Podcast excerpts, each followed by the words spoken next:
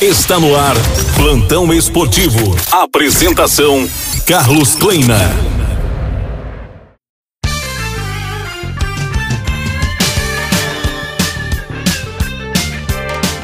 Olá, chegamos.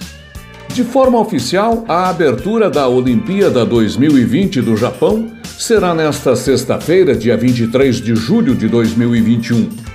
O Brasil, na Terra do Sol Nascente, estará representado por 311 atletas nas seguintes modalidades: atletismo, badminton, boxe, canoagem slalom, canoagem velocidade, ciclismo BMX, ciclismo mountain bike, esgrima, futebol feminino e masculino, ginástica artística, ginástica rítmica, handebol masculino, hipismo, judô, levantamento de peso, maratona aquática, natação, pentatlo, remo, saltos ornamentais, skate, surf, taekwondo, tênis, tênis de mesa, tiro esportivo, tiro com arco, triatlo, vela, vôlei masculino e feminino, vôlei de praia e wrestling que é uma competição física entre dois, às vezes mais competidores ou parceiros de sparring que tentam ganhar e manter uma posição superior.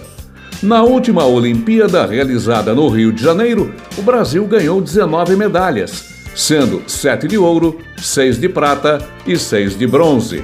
Sucesso aos brasileiros lá no Japão.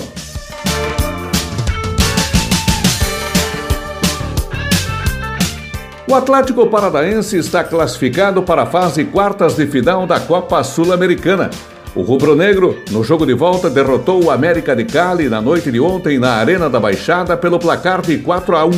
Vitinho fez dois, Nicão e Canezin marcaram para o rubro-negro. Adrian Ramos marcou para o América de Cali. Andrade, do América, foi expulso pelo árbitro Dário Herrera, da Argentina. O Atlético vai enfrentar a Liga Deportiva Universitária de Quito na próxima fase da competição.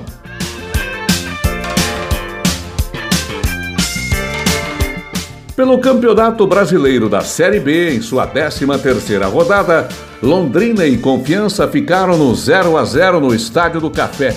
O resultado deixa o Tubarão Paranaense na zona de rebaixamento. Na sexta-feira, o Londrina recebe o Remo às quatro da tarde no Café.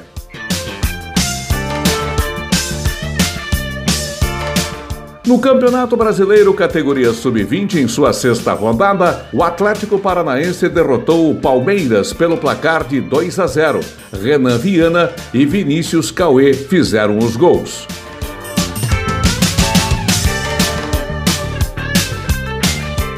Nesta terça-feira que passou, a equipe do Curitiba se reuniu no CT da Graciosa para mais um dia de treinos, visando a preparação para a partida de amanhã contra o Clube de Regatas Brasil no Couto Pereira.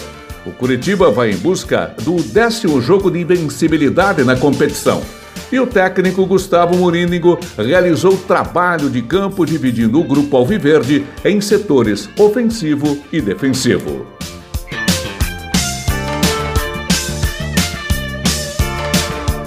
E a comissão técnica do Operário trabalha forte no sentido do time voltar a figurar no G4 da Série B, onde esteve por duas rodadas. Nesta quinta-feira, o Fantasma enfrenta o Havaí em Florianópolis. O técnico Matheus Costa projeta um jogo muito difícil.